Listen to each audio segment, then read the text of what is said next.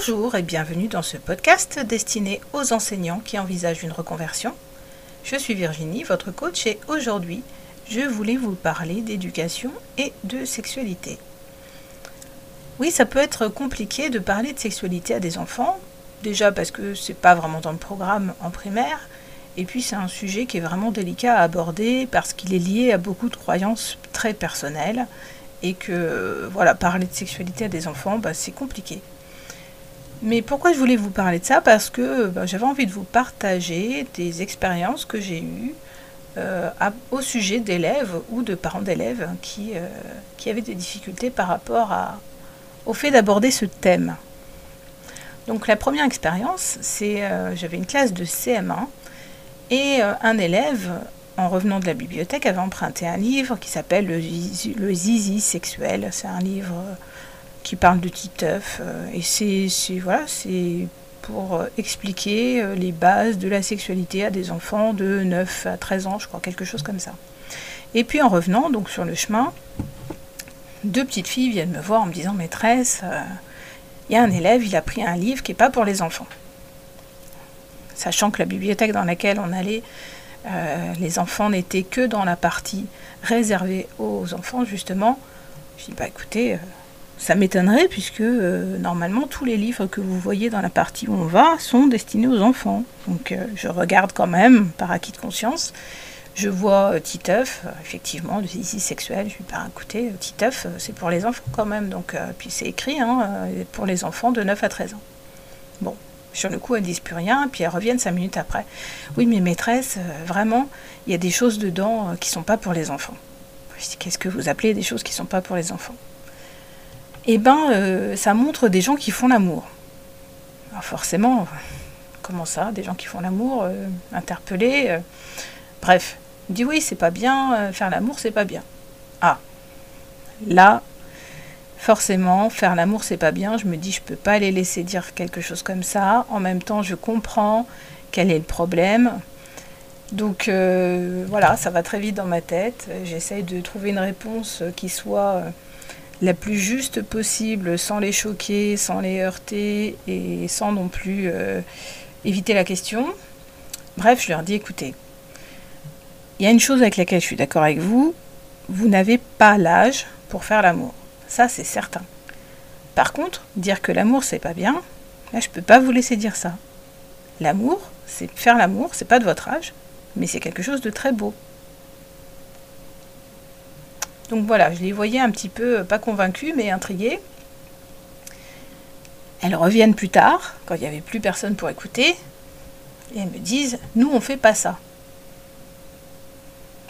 plus personne pour écouter, il y avait quand même un petit garçon à côté qui leur dit, bah si, hein, sinon vous seriez pas là. si vos parents n'avaient pas fait ça, vous seriez pas là. Bref. Donc, euh, elles reviennent encore à la charge. Oui, mais nous, euh, non, c'est pas comme ça. Les petites filles, elles naissent dans les roses. Enfin bref, commence à partir dans des théories assez fumeuses. Et je leur dis, écoutez, là, les filles, je ne peux pas vous laisser euh, dire des choses comme ça. C'est vrai que c'est des histoires qu'on raconte aux enfants quand ils sont petits, que les enfants naissent dans les roses, mais à votre âge, je ne peux pas vous laisser croire ça. Non, les enfants ne laissent pas dans les roses. Et oui, il faut faire l'amour pour avoir des enfants. Donc je dis maintenant, euh, je ne vais pas vous parler plus de ça, c'est pas à moi de vous parler de ça. Discutez-en avec vos mamans. Évidemment, j'ai des enfants aussi, et ça je leur ai dit. Je sais ce que c'est. Il y a des sujets qu'on n'ose pas aborder parce qu'on se dit que nos enfants sont trop jeunes, et puis après, quand c'est l'âge, on n'y pense pas.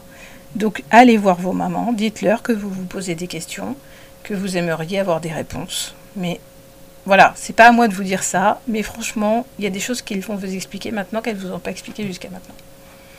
Et effectivement, quelques jours après, une des deux jeunes filles est venue me voir en me disant Maîtresse, t'avais raison, j'ai discuté avec maman, elle m'a expliqué des choses. Et voilà, ça c'est le côté sympa de ce métier où on aime bien que les enfants, euh, on aime bien les voir grandir en fait, les voir grandir, les voir s'épanouir dans la relation avec les parents, dans voilà la découverte des choses de la vie. Ça c'est le côté super sympa. Même si des fois, ben, effectivement, on se sent un petit peu euh, un petit peu coincé dans les explications qu'on peut apporter pour ne heurter personne, pour ne pas choquer. et pour respecter aussi le rythme que les parents prennent avec leurs enfants pour discuter.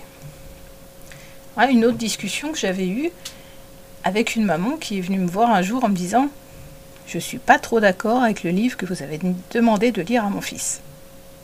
Alors là, pareil, ça tourne cinq minutes très rapidement. Qu'est-ce que j'ai pu demander de lire qui a pu choquer cette maman? Bref, je lui demande de me préciser le livre. Et il s'agissait encore une fois d'un livre qui parlait de sexualité. Pareil pour un élève qui était en CM1. Et la maman me dit Bah oui, je trouve qu'il est un peu jeune pour lire ce genre de choses.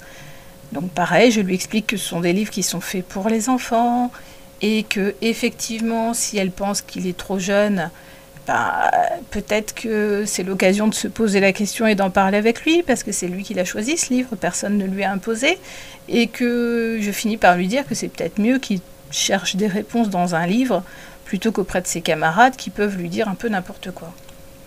Ah bah oui, mais elle me dit, vous comprenez, euh, euh, j'ai un petit peu peur de ce qu'il va, va apprendre, je ne sais pas comment parler de ça avec lui. Et eh ben, je lui dis justement, c'est difficile d'aborder ce genre de sujet avec les enfants parce qu'on n'est pas toujours à l'aise nous-mêmes pour en parler. Ben, peut-être que c'est plus facile de lire le livre avec lui et puis d'en discuter avec lui. Parce que du coup, euh, ça vous fait de la matière euh, et puis bon, ça vous aidera puisque les mots qui ont été choisis ont été choisis pour des enfants et que ça peut être un moment de complicité que vous avez avec votre fils. Bref, voilà pourquoi je vous parle de tout ça, parce que je trouve que c'est des sujets qui sont très délicats à aborder, qu'on ne peut pas forcément aborder en classe entière, bon, à part pour des, des enseignants du secondaire, bien sûr, euh, pour qui ça va être inclus dans le programme, dans le programme de sciences et vie de la Terre, par exemple. Mais, euh, mais sinon, c'est des sujets qui sont complexes et même, même en classe, hein, forcément, même en classe entière, en SVT, euh, il y a des réactions toujours un peu compliquées. Mais je pense que c'est des moments qui sont importants parce que c'est des sujets qui effectivement peuvent être tabous dans certaines familles.